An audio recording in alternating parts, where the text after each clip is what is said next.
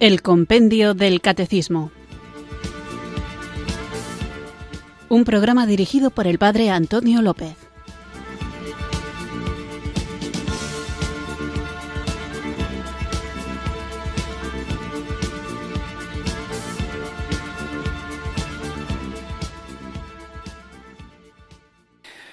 Buenas tardes, queridos oyentes de Radio María. Recibido un cariñoso saludo desde Irurzun, en Navarra, quienes sintonizáis esta radio de la Virgen, esta emisora que cambia vidas, Radio María, para escuchar el Compendio del Catecismo, nuestro espacio diario de formación católica en el que vamos conociendo el contenido de nuestra fe que nos salva y lo conocemos para vivirlo, para compartirlo y para defenderlo. Durante estos días, al inicio del programa, estoy hablando de cuestiones litúrgicas concretas y de algunos abusos litúrgicos y como hoy no vamos a tratar las preguntas del compendio del catecismo, sino aquellas que vosotros habéis enviado al correo electrónico compendio arroba o al número de teléfono de WhatsApp 668-594-383, pues como hoy vamos a tratar estas cuestiones que vosotros habéis planteado, me gustaría hablar de una especie de abuso, entre comillas, de una actitud inadecuada que no es litúrgica sino vital. Y se trata de esa actitud de algunos, cada vez menos, que se conforman con la fe del carbonero Muchos dicen eso, ¿no? Tener la fe del carbonero, bien porque necesitan creer en algo o bien porque se dejan arrastrar por la comodidad de no tener que pensar por ellos mismos, sino conformarse y tener simplemente algo a lo que aferrarse sin profundizar, sin crecer, sin enriquecerse, sin formarse en esa fe. Esta gente profesa una fe incuestionable e inquebrantable que podríamos denominar fideísmo. Y ojo, esto de la fe del carbonero se aplica a la fe católica, pero también muchas veces a otro tipo de fes, fe en sistemas, fe en ideologías, que no es una fe teologal, pero sí que da el consentimiento del intelecto sin haberlo asumido. Son muchos los que ignoran las razones y creen que el conocimiento de la fe no exige una implicación de la razón, que no es necesario razonar porque ya otros antes nos han dicho lo que tenemos que creer y entramos en una especie de lógica circular de la que resulta difícil saber. Eh, perdón, saber, de la que resulta difícil salir. Y es importante creer, es importante mantener la fidelidad a aquello que hemos recibido, pero no podemos limitarnos a la fe del carbonero. Sabéis que esta frase de la fe del carbonero viene de una anécdota de un obispo de Ávila del siglo XV, a quien llamaban el tostado, que mantenía unas opiniones un poquito heterodoxas para su época, un poquito atrevidas, y en su lecho de muerte cuando el confesor le preguntaba por su fe cristiana, él decía, este obispo, yo como el carbonero. El carbonero al que se refería este obispo de Ávila era un hombre muy conocido y se cuenta que alguien le preguntó al carbonero, ¿tú en qué crees? Y él dijo, en lo que cree la Santa Iglesia. ¿Y qué cree la Iglesia? Lo que yo creo. Pero ¿tú qué crees? Lo que cree la Santa Iglesia. Ya, pero ¿qué es lo que cree la Iglesia? Lo que yo creo. Y así en un bucle infinito del que es difícil salir. Esto es lo que sería una de las explicaciones que dan del origen de la expresión la fe del carbonero. Pero la fe del carbonero no es suficiente. Decía el gran Chesterton que la Iglesia nos pide que al entrar en ella nos quitemos el sombrero, no la cabeza. No obstante, puede ocurrir que alguien entre en la Iglesia y lo haga sin sombrero, porque ya no se usan, y sin cabeza, porque hay quien piensa que no la necesita. Y eso es un error. Chesterton alertaba sobre uno de los grandes peligros que corremos todavía hoy quienes en el ámbito de la fe y de la religión se niegan a utilizar la inteligencia y se conforman con una fe infantil que cree tenerlo todo asegurado y no se empeñan en crecer y madurar.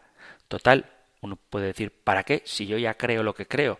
Pues no se trata simplemente de creer porque tu fe no es solo para ti. Tú crees lo que crees, pero es bueno que sepas por qué lo crees. Tú crees lo que crees y tienes que compartirlo y para eso tienes que argumentar lo que crees. Tú crees lo que crees y tienes que defenderlo y para eso tienes que estar preparado. Todos, de alguna manera, más o menos consciente, sabemos que una fe que no se cultiva sirve de muy poco. Y, desgraciadamente, no es infrecuentemente toparnos con personas que se dicen a sí mismas creyentes y sin embargo han renunciado a cultivar la fe porque lo creen innecesario. Me pregunto, os pregunto, para que me contestéis si queréis, en cuántas de vuestras parroquias, en cuántas de vuestras comunidades existen grupos de formación para adultos o grupos de formación que no estén vinculados directamente con la recepción de un sacramento. Y esto es un problema, porque una fe desinformada, una fe no razonada, una fe anodina, se convierte en una fe inofensiva, una fe que no interpela a este mundo al que estamos llamados a evangelizar. Decía otro gran santo, otro gran intelectual y santo también, el cardenal Newman, decía una fe heredada y pasiva, inercial, tenida más que ejercida, es decir, no personalizada, llevará a las personas cultas a la indiferencia y a las sencillas a la superficie, a la superstición. Con mucha razón, hoy se habla de que existe un ateísmo interior que salta a la vista aunque hagamos ritos religiosos, aunque acudamos asiduamente al culto, pero ese culto a veces está desvinculado de la vida. Y es que realmente hablamos de la fe que, como dice la Sagrada Escritura, como dice San Pablo, entra por el oído y obliga a usar la cabeza. Una fe que es tarea, que es proceso, pero que si no se cuida se convierte en retroceso, se puede convertir en una carga más que en una liberación. Una fe ciertamente puede crecer, pero también puede menguar, incluso desaparecer ante la primera dificultad. Mucha gente que dice he perdido la fe, si hablas con ellos te das cuenta de que han perdido la fe porque no la han cultivado, porque no la han cuidado.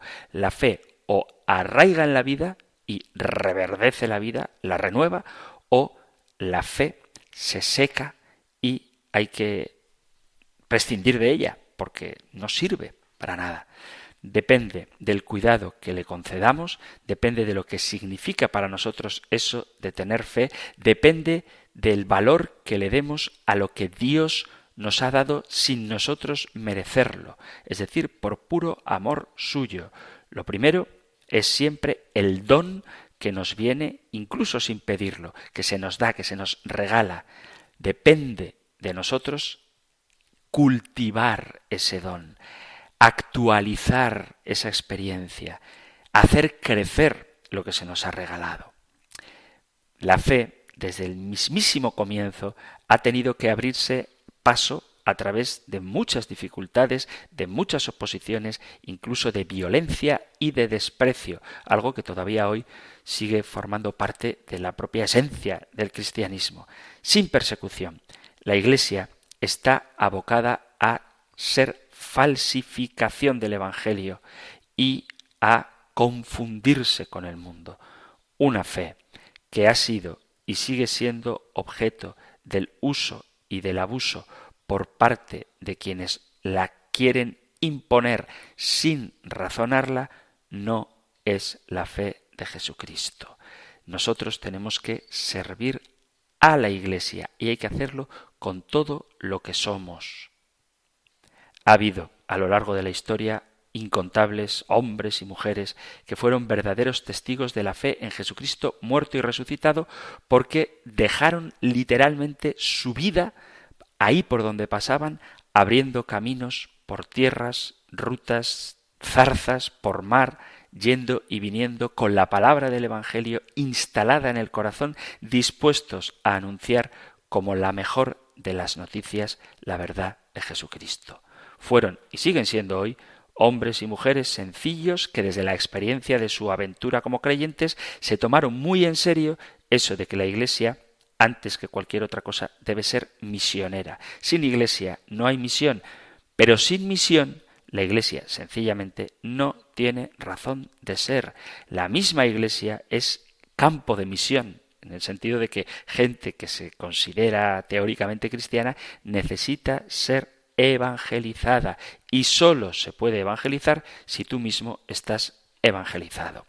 Y en esta tarea de la evangelización tenemos este binomio fe y razón que constituye un auténtico campo de batalla, una guerra permanentemente abierta y si no lo tomamos como tarea, se convierten fe y razón en dos cosas irreconciliables. Y esto es algo que debemos cambiar una y otra.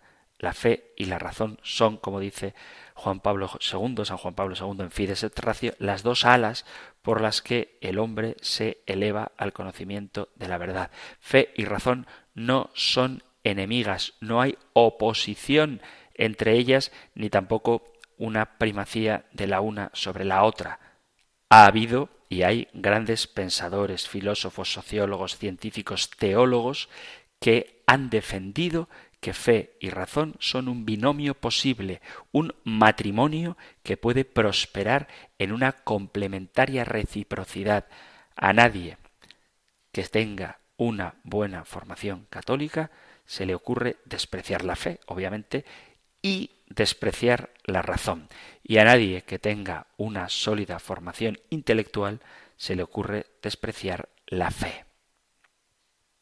Es el apóstol Pedro el que nos invita a saber dar razón de nuestra esperanza a todo aquel que la pida. Y aunque es verdad que hay mucha gente que ya no nos la pide, es tarea nuestra suscitar esa inquietud en quienes están frente a nosotros. Y por eso es importante que no tengamos miedo a preguntar, a preguntar para resolver dudas, a discrepar para resolver dudas, a expresar cuáles son nuestras inquietudes interiores para saber que en la Iglesia siempre van a procurar darte una respuesta desde la caridad. No tengáis miedo a preguntar, no tengáis miedo a descubrir la verdad, no tengáis miedo a mostrar vuestras heridas, no tengáis miedo a mostrar vuestras dudas. La Iglesia y Radio María está al servicio de la Iglesia, de la evangelización, pretende ayudar.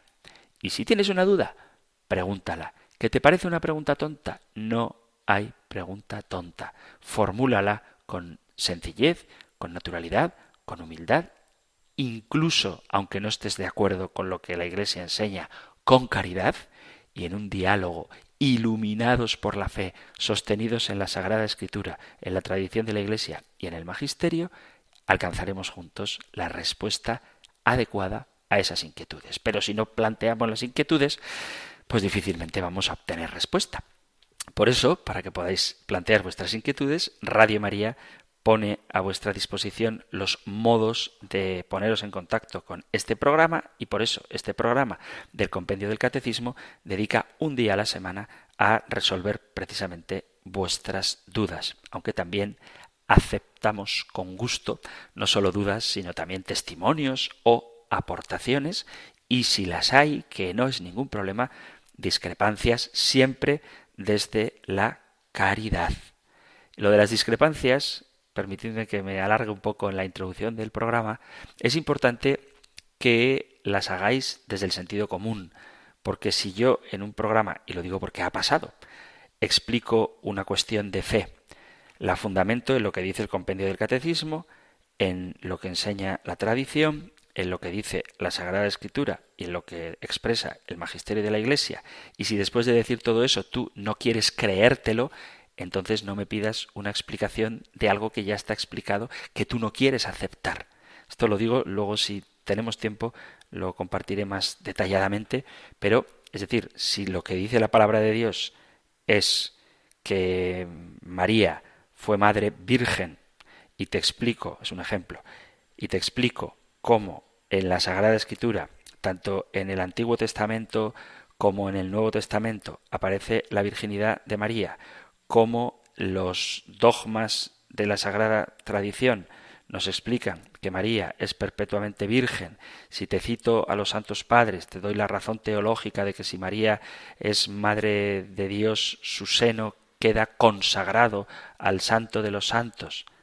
En definitiva, si te doy todos los argumentos de la Iglesia a favor de la virginidad perpetua de María y tú te empeñas en seguir no creyendo en ella, pues eso ya no es una duda de fe. Eso es simplemente que no quieres aceptar una verdad de fe. ¿De acuerdo? Y también os digo, si queréis plantear vuestras dudas, planteádmela con argumentos. No me digáis sencillamente la Iglesia es manipuladora y tergiversa la verdad. Bueno, yo acepto que tú digas eso, pero dime en qué momento la Iglesia ha tergiversado la verdad, por qué dices que la Iglesia es manipuladora y en qué fuentes te basas para decir que la Iglesia manipuló los Evangelios para hacer llegar hasta nosotros un mensaje distinto del que Jesucristo dio. Es decir, si tú crees eso, que la Iglesia ha manipulado, acepto que me lo digas, pero dime qué fuentes. No basta con decir sencillamente la Iglesia manipula, o no basta con decir sencillamente eso no es así, ni tampoco os limitéis a dar adjetivos, porque lo que necesitamos, yo, para conocer la opinión y para responder, y vosotros, para dar vuestra opinión y para objetar, no son adjetivos, sino argumentos. Así que os animo a que participéis del programa que vamos a comenzar ahora invocando juntos, como siempre, porque lo necesitamos, el don del Espíritu Santo. Ven Espíritu, ven Espíritu, ven Espíritu.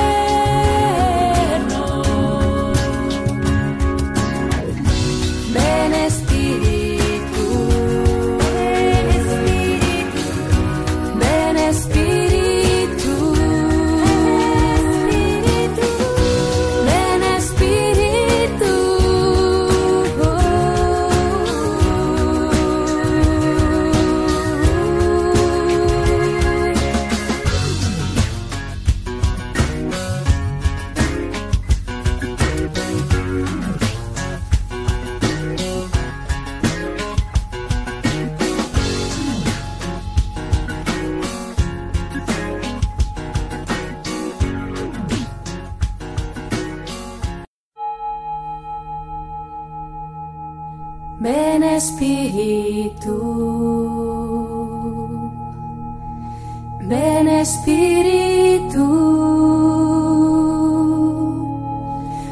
Espíritu.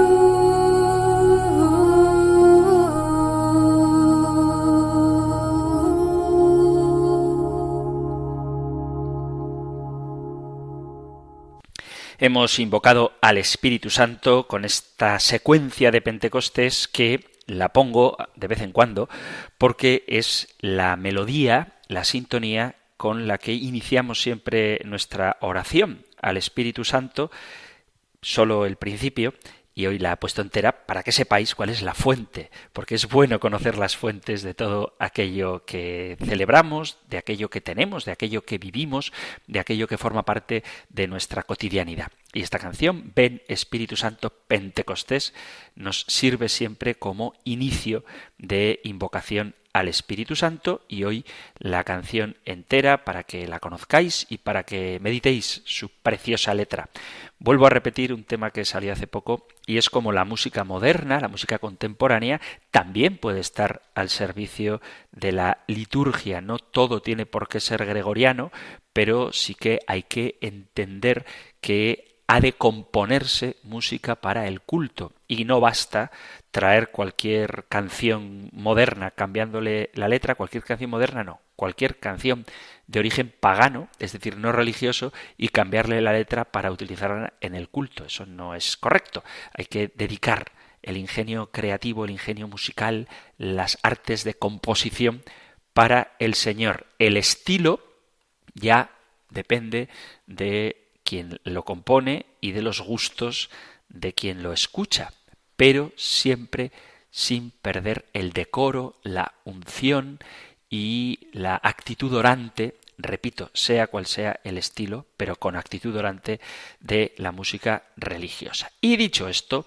vamos allá con las preguntas que vosotros, queridos amigos, queridos oyentes, enviáis al correo electrónico compendio arroba radiomaria.es, compendio arroba o al número de teléfono de WhatsApp 668-594-383. 668-594-3. Vamos a comenzar con un mensaje de audio enviado al 668-594-383. Hola, buenas tardes. En primer lugar, agradecer al Padre toda la ayuda que nos aporta con este programa. Eh, mi pregunta es la siguiente.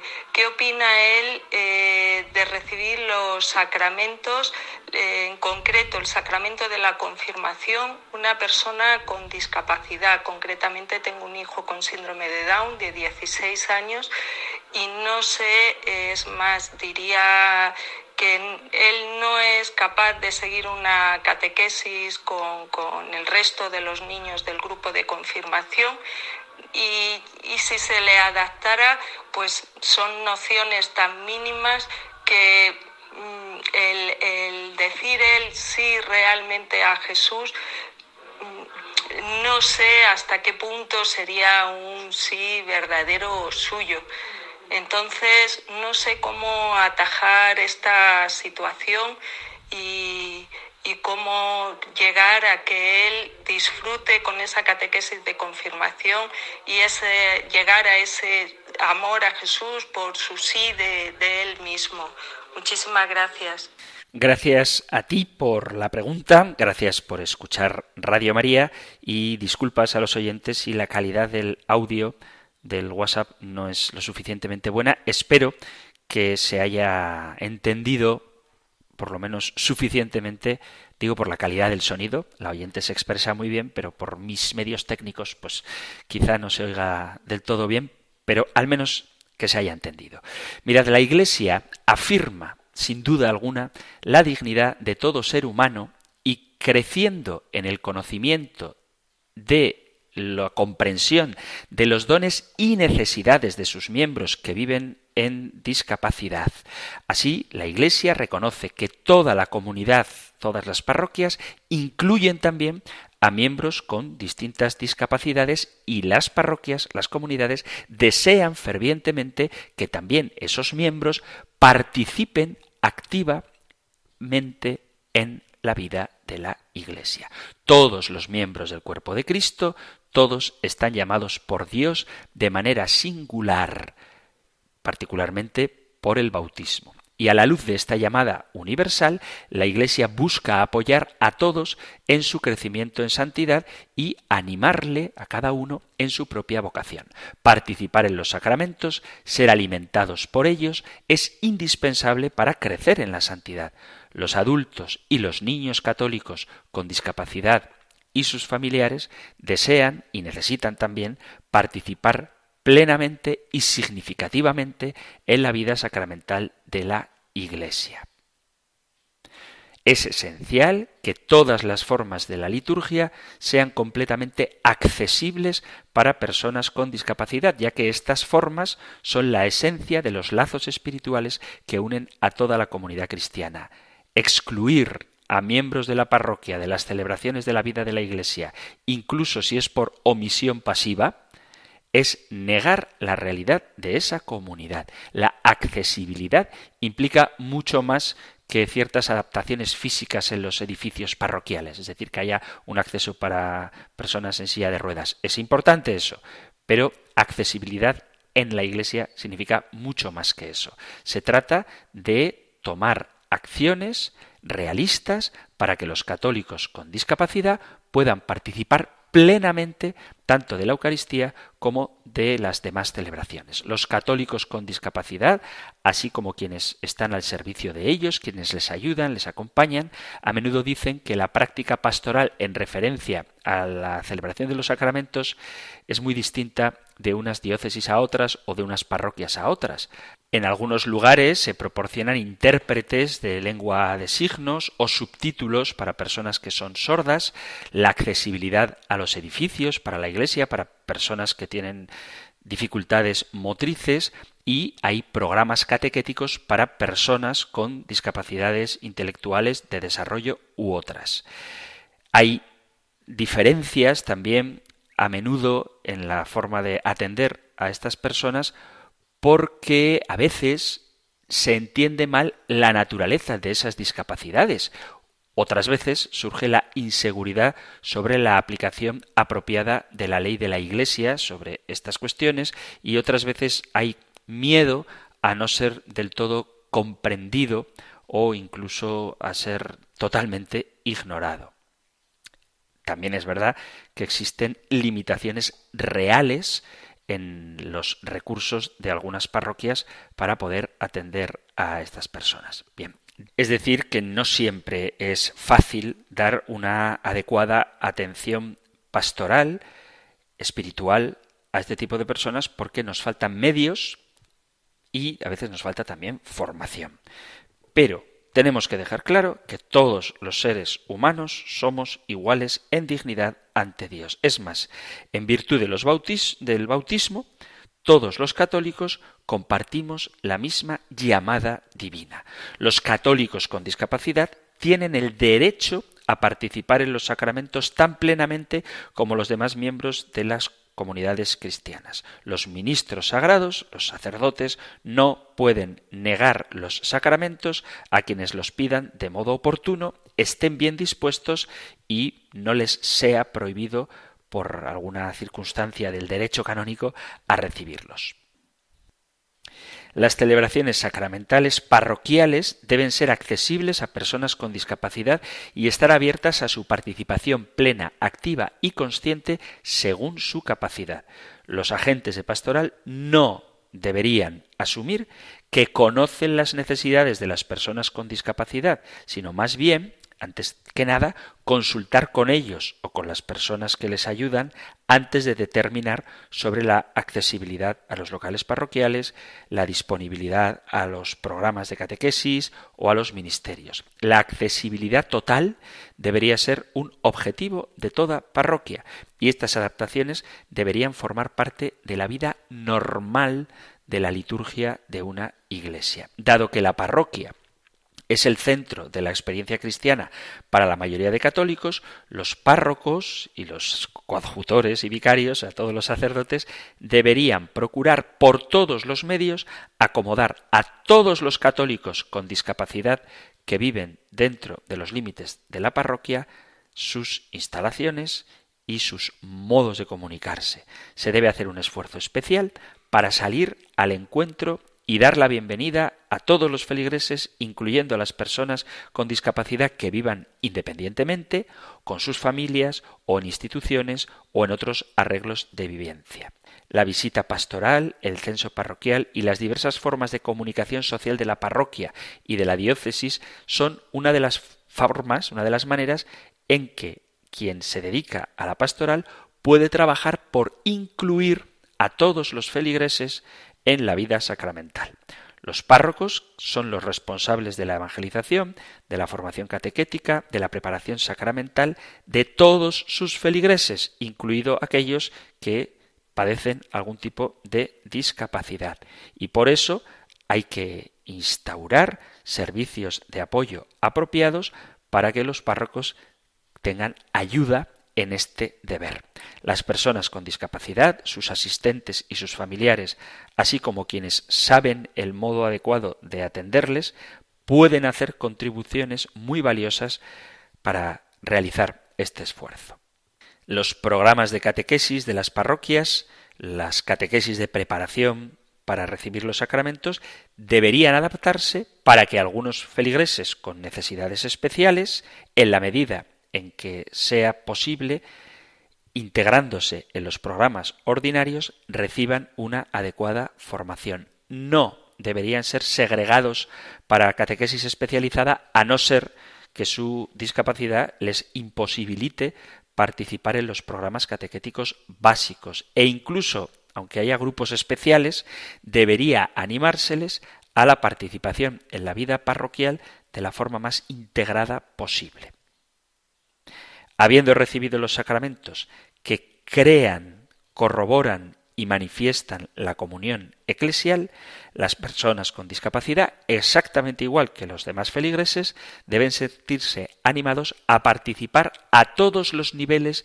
del ministerio pastoral disponible para el que estén cualificados. Por ejemplo, a menudo es necesario que los laicos realicen ciertos servicios o funciones en las celebraciones litúrgicas, especialmente en la misa. Al escoger a quienes se invitará a usar sus dones al servicio de la comunidad parroquial, el personal de la parroquia, los voluntarios, los ministros litúrgicos deben estar atentos a extender la invitación de Cristo a feligreses con discapacidad que estén cualificados. Como los demás católicos, con discapacidades no solo son receptores del Evangelio, sino que están llamados a proclamarlo y ser testigos de la verdad. La creación de una parroquia totalmente accesible, vuelvo a repetir, va más allá de las instalaciones físicas, sino que incluye la actitud de todos los feligreses hacia las personas con discapacidad. Todos los miembros de la comunidad tienen un papel importante y reciben una invitación del Señor. Por lo tanto, han de ser todos bienvenidos e incluidos en la vida de la parroquia. Por eso, los agentes de pastoral tenemos que promover una actitud y una cultura parroquial que ayude a desarrollar las capacidades propias de cada uno, integrándolos en la vida del pueblo de Dios. Debería haber políticas apropiadas para tratar estas circunstancias con el respeto a los derechos de todos los involucrados y para asegurar las previsiones necesarias para llevar esto a cabo. Es muy importante que todas las personas se sientan integradas en la parroquia, absolutamente todas. Dicho esto, vamos a ver ahora qué actitud hay que tomar, no solo con respecto a la confirmación que preguntaba nuestra oyente, sino con respecto a todos los sacramentos. En concreto, empezamos por el bautismo. Por el sacramento del bautismo, los fieles son incorporados a Cristo y a su Iglesia, obtienen el perdón de los pecados, forman el pueblo de Dios y se convierten en una nueva creación. Son llamados, porque son en verdad, hijos de Dios. Para que el bautismo se considere un sacramento de la fe de la Iglesia y de admisión en el pueblo de Dios, debe ser celebrado en la parroquia. En la parroquia, de esto hablaremos otro día de si se puede celebrar bautismos en una ermita o en una casa particular. Bueno, la Iglesia celebra los bautismos en la parroquia. La Iglesia está presente en la comunidad local y tiene un papel importante que jugar en el bautismo de todos sus miembros. Antes y después de la celebración del sacramento, los bautizados tienen derecho al amor y la ayuda de la comunidad. Ya que es el sacramento de salvación universal, el sacramento del bautismo tiene que estar disponible para todo aquel que lo pida libremente, esté preparado adecuadamente y no tenga impedimento legal para recibirlo. En el caso de bebés y de quienes no lo pueden pedir por sí mismos, el bautismo se puede administrar con tal de que al menos uno de los padres o tutores sí que tenga conocimiento de lo que es el bautismo y trate de educar a su hijo en la fe. Y la discapacidad en sí misma no es una razón para retrasar el bautismo. Si hay alguna persona que no tiene pleno uso de razón, debe ser bautizado si al menos uno de los padres o tutores lo consiente. Los padres que reciben un diagnóstico prenatal sobre una condición que amenace la vida de su bebé deben recibir el apoyo que necesitan para asegurar que su hijo sea bautizado sin dilación. Los sacerdotes, diáconos y otros agentes de pastoral deben proporcionar apoyo espiritual y emocional a las familias que han recibido cualquier diagnóstico prenatal difícil y ofrecer apoyo continuado antes y después del nacimiento de un niño, con atención especial a la eventualidad, posibilidad de la muerte del niño. Y por eso hay que bautizarle sin dilación. A través de otros agentes de pastoral o el párroco en persona, ha de asegurarse de que los padres de un bebé con discapacidad o quienes asuman el lugar de los padres o quienes van a desempeñar la función de padrinos estén instruidos apropiadamente sobre el significado del sacramento del bautismo y las obligaciones que éste conlleva. Si es posible, ofreciéndole fortaleza, el apoyo de la comunidad, que se alegra siempre del don de una nueva vida y promete alimentar la fe del nuevo miembro de la comunidad, del nuevo miembro de la Iglesia. Y por eso habría que promover programas de preparación para el bautismo que reúnan a varias familias de manera que puedan formarse en común intelectualmente, espiritualmente y en la oración, para que de este modo se puedan fortalecer mutuamente.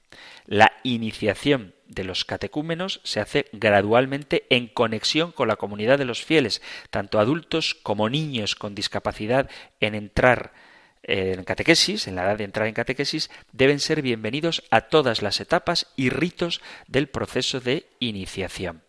Si el catecúmeno está en edad catequética, los ritos pueden adaptarse a sus necesidades deben adaptarse en el contenido y en el método a su situación específica. Igual que todos los demás, los adultos y los niños con discapacidad que están en edad catequética deben recibir el sacramento del bautismo, de la confirmación y la Eucaristía.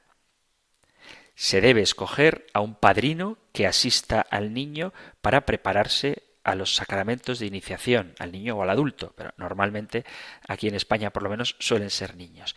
Y este padrino tendrá un papel especial en fomentar la vida de fe del catecúmeno. De esta manera se escogerán padrinos que guíen al catecúmeno a través de la preparación final para recibir el sacramento. A veces no valoramos suficientemente el papel del padrino en el bautismo y pensamos que la formación cristiana son las catequesis previas al bautismo, a la comunión o a la confirmación. Y no es verdad. La formación cristiana para vivir los sacramentos implica la compañía de un cristiano ya adulto formado que te acompaña durante todo el proceso de tu vida cristiana. Proceso que, dicho sea de paso, nunca termina. Si alguien se pregunta si un católico con discapacidad puede servir como padrino, la respuesta es que sí. Al igual que cualquier otro, si tiene capacidad y deseo de cumplir con sus funciones, puede ser padrino con tal de que esté responsable y adecuadamente formado para esta tarea. Estamos hablando del bautismo. ¿Qué pasa con la confirmación? Los bautizados avanzamos por el camino de la iniciación cristiana por medio del sacramento de la confirmación. Así recibimos el Espíritu Santo que nos conforma más plenamente a Cristo y nos fortalece para que podamos dar testimonio de Cristo edificando su cuerpo, que es la Iglesia, en la fe y en la caridad. Como ya vamos a hablar de los sacramentos uno a uno, particularmente no me voy a entretener demasiado en esto. Solamente quiero decir que el joven o el adulto o el niño que se va a confirmar no le dice que sí a Dios, sino que es Dios el que le dice que sí a él. El sacramento de la confirmación no es que tú confirmes que tienes fe, sino que Dios derrama sobre ti el Espíritu Santo confirmándote en la vivencia del Evangelio.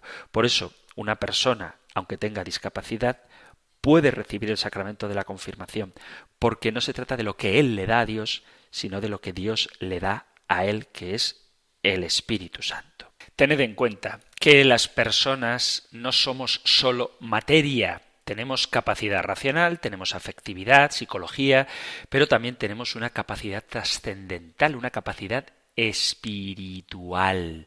Y por eso, porque nadie está exento de la gracia de Dios, debemos acercarnos a los sacramentos, todos, porque lo que recibimos es más que lo que damos. Y lo importante de los sacramentos es la vida nueva que nos otorgan, no lo que nosotros le decimos a Dios. Dejémonos transformar interiormente por la eficacia de los sacramentos, también del sacramento de la confirmación. Espero haber respondido a la pregunta de esta oyente y animo a todas las personas con discapacidad a que, en la medida de sus posibilidades, formen parte activa de la vida de la Iglesia, recibiendo los sacramentos, testimoniando su propia vida de adhesión a Jesucristo, sirviendo en la parroquia, en la comunidad, según su propia capacidad, porque todos estamos llamados a la santidad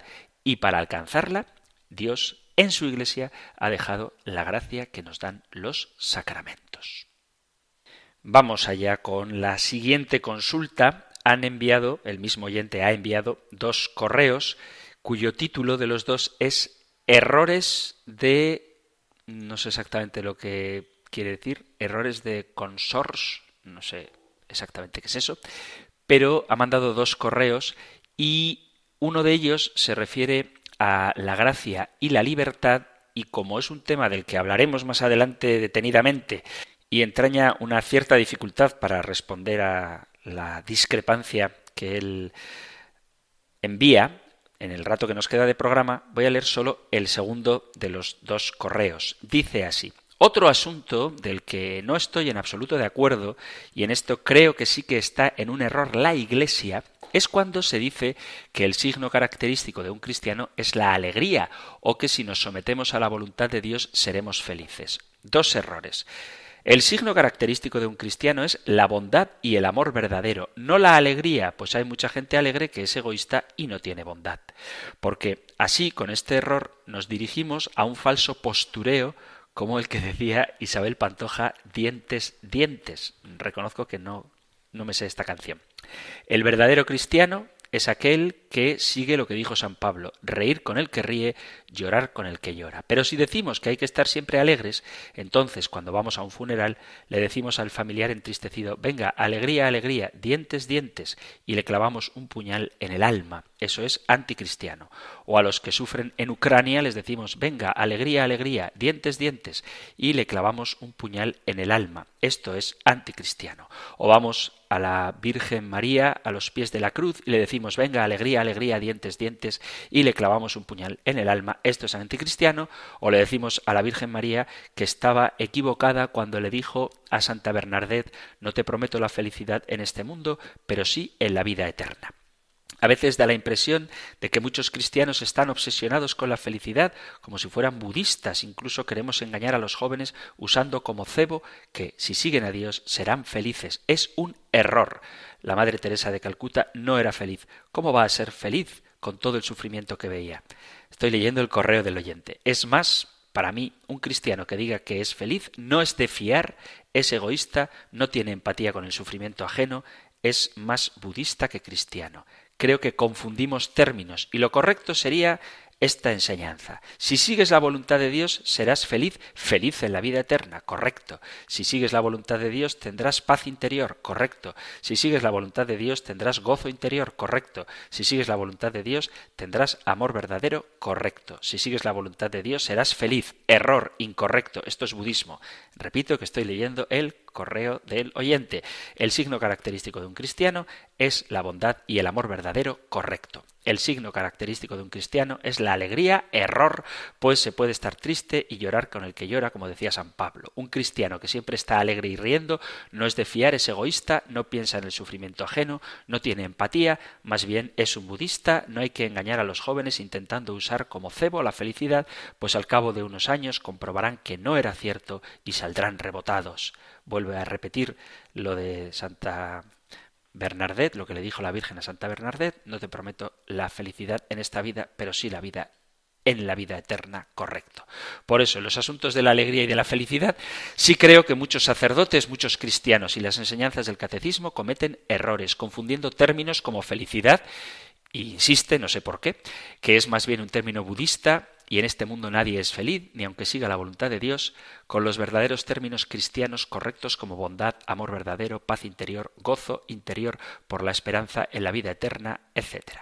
Se puede tener amor verdadero y paz interior, gozo interior, pero sufriendo y no siendo felices. Santa Bernadette no era feliz, la Madre Teresa no era feliz viendo el sufrimiento del mundo, pero sí tenía paz interior, amor verdadero, bondad, gozo interior por la esperanza de la vida eterna. Así que, por favor, menos dientes, dientes y más bondad y reír con el que ríe y llorar con el que llora. No caigamos en estos engaños con cariño, respeto y siempre fieles y leales a la Iglesia y se despide. Debo decir que como es el segundo de los dos correos, este oyente en el primero de ellos sí que comienza agradeciendo por el programa, es decir, no parece que sea un hombre que no esté de acuerdo con la enseñanza de la Iglesia, pero creo que está confundido con respecto a lo que es la alegría cristiana. De hecho, el Evangelio, sobre todo el Evangelio de San Lucas, está plagado de el mensaje de alegría. Y os voy a poner unos ejemplos muy rápido porque queda poquito tiempo para el final del programa, pero creo que sí que hay que matizar que efectivamente una de las características propias del cristiano es la alegría, pero la alegría cristiana. Si queréis, así rápidamente vamos al sermón de la montaña, las bienaventuranzas, y la palabra bienaventurado en griego es makarioi, siempre me acuerdo del muñeco, ya que tengo una edad, de Macario, el muñeco de José Luis Moreno, makarioi significa felices, dichosos, alegres. El saludo del ángel Gabriel a la Virgen María es Jaire María Quejaritomene, que se traduciría literalmente Alégrate María, llena eres de gracia. Cuando el ángel Gabriel se aparece a los pastores, les dice alegraos. Cuando la Virgen María visita a su pariente Isabel, ésta dice que en cuanto tu saludo llegó a mis oídos, la criatura saltó de alegría en mi vientre. Entonces no podemos coger las partes de la Sagrada Escritura que nos convienen y olvidarnos de las que no están de acuerdo con nuestros argumentos. Eso por un lado. En segundo lugar, el propio San Pablo, que dice que hay que llorar con los que lloran y reír con los que ríen, nos dice, estad alegres en el Señor. Os lo repito, estad alegres, que vuestra mesura la conozca todo el mundo. Por lo tanto, San Pablo nos invita también, nos impele, nos ordena, nos manda estar alegres.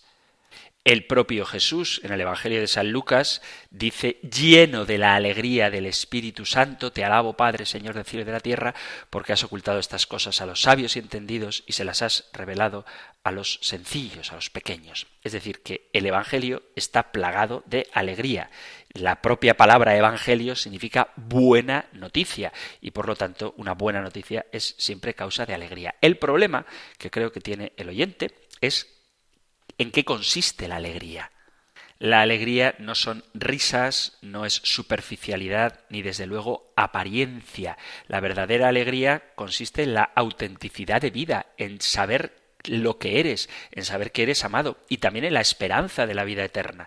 Es decir, el hecho de que tú tengas un sufrimiento interior, por ejemplo, por la muerte de un ser querido, ya que lo menciona nuestro oyente, no significa que la esperanza en la resurrección no te pueda dar alegría. Una cosa son las emociones y otra cosa son las certezas de la fe y la certeza de que la muerte ha sido vencida por la victoria de Jesucristo y que unidos a Jesucristo esperamos resucitar juntamente con Él, debe rodearnos de este sentimiento de alegría, que no es la alegría superficial, repito, no es ese ruido jaranero y que se expresa en carcajadas sonoras, sino el gozo interior de saber cuánto nos ama Dios y cómo estamos llamados a su vida eterna, saber que la última y definitiva palabra la tiene el Señor y que no hay sufrimiento en este mundo capaz de opacar aquello que nos espera en la vida eterna. Eso es la alegría. Como decía Santa Teresa de Ávila, un santo triste es un triste santo. Nosotros vivimos la alegría del Evangelio, porque Dios se alegra con nosotros, nos hace sentir su amor y nos contagia, nos da, nos regala esa vida nueva. El tintineo del alma, dice el Papa Francisco, es compatible con una vida de renuncia y sacrificio por los demás, mirando al crucificado y buscando al resucitado. Por eso, la alegría cristiana no es una alegría egoísta ni autorreferencial, sino que la alegría es lo propio del cielo, que se alegra por un solo pecador que se convierte. Nos alegramos con los santos que se alegran. La alegría es la característica propia de quien sabe que las dificultades del tiempo que nos toca vivir no pesan lo que la gloria que un día se nos manifestará. Estoy citando también al apóstol San Pablo. No podemos dejarnos llevar por la amargura y nosotros tenemos un anuncio de alegría, de gozo, que es lo que el ángel le anuncia a los pastores, lo que le anuncia a la Virgen María en la Anunciación, lo que le sucede, lo que experimenta Isabel con la visita de María, lo que viven los apóstoles juntamente con Jesucristo, que van alegres porque hasta los diablos, los demonios, se les someten, lo que experimentan los apóstoles que no podían creer en la presencia de Cristo resucitado, de la alegría que sentían. Es decir, el Evangelio está plagado de la alegría como una característica propia de quien sabe que Cristo vive, que no podemos tener todo atado en este mundo? Evidentemente, existe la realidad del pecado, la realidad de la muerte, de la enfermedad, del dolor, del sufrimiento físico o moral, pero la presencia del Espíritu en nuestra propia vida debe colmarnos de alegría. Por lo tanto, no es un error anunciar el Evangelio como una fórmula, entre comillas, para vivir felices y alegres. Al contrario, es eso lo que el Evangelio nos trae.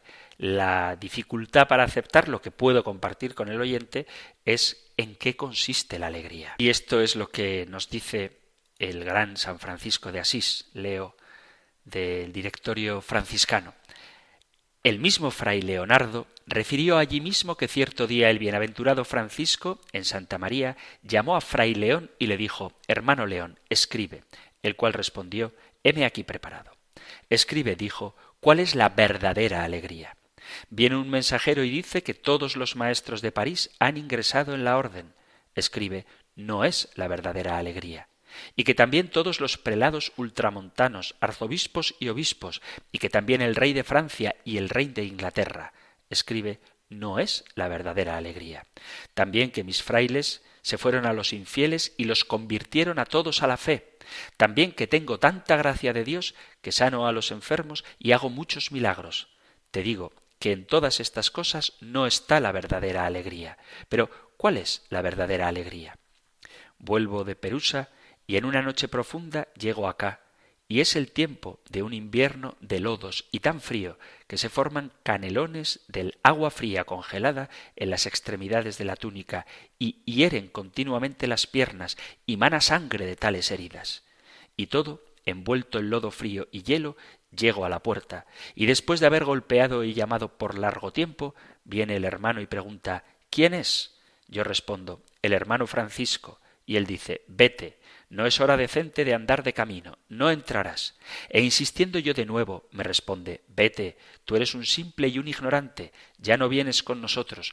Nosotros somos tanto y tales que no te necesitamos. Y yo de nuevo estoy de pie en la puerta y digo por amor de Dios, recogedme esta noche. Y él responde, no lo haré. Vete al lugar de los crucíferos y pide allí. Te digo que si hubiere tenido paciencia y no me hubiere alterado, que en esto está la verdadera alegría y la verdadera virtud y la salvación del alma. Esto dice el alegre San Francisco de Asís. En eso consiste la verdadera alegría. Y con esta reflexión así tan rapidita terminamos el programa de hoy. Así que si queréis enviar vuestras preguntas, comentarios, sugerencias, discrepancias, testimonios, cualquier cosa que queráis compartir, compendio arroba radiomaria.es, compendio arroba radiomaria.es o para WhatsApp 668 594 383 668 594 383. Terminamos ahora recibiendo la bendición del Señor. El Señor te bendiga y te guarde, el Señor ilumine su rostro sobre ti y te conceda su favor, el Señor te muestre su rostro y te conceda la paz. Muchísimas gracias por estar ahí, gracias por participar en el programa y si queréis volveremos a encontrarnos en una próxima edición del Compendio del Catecismo. Un fuerte abrazo.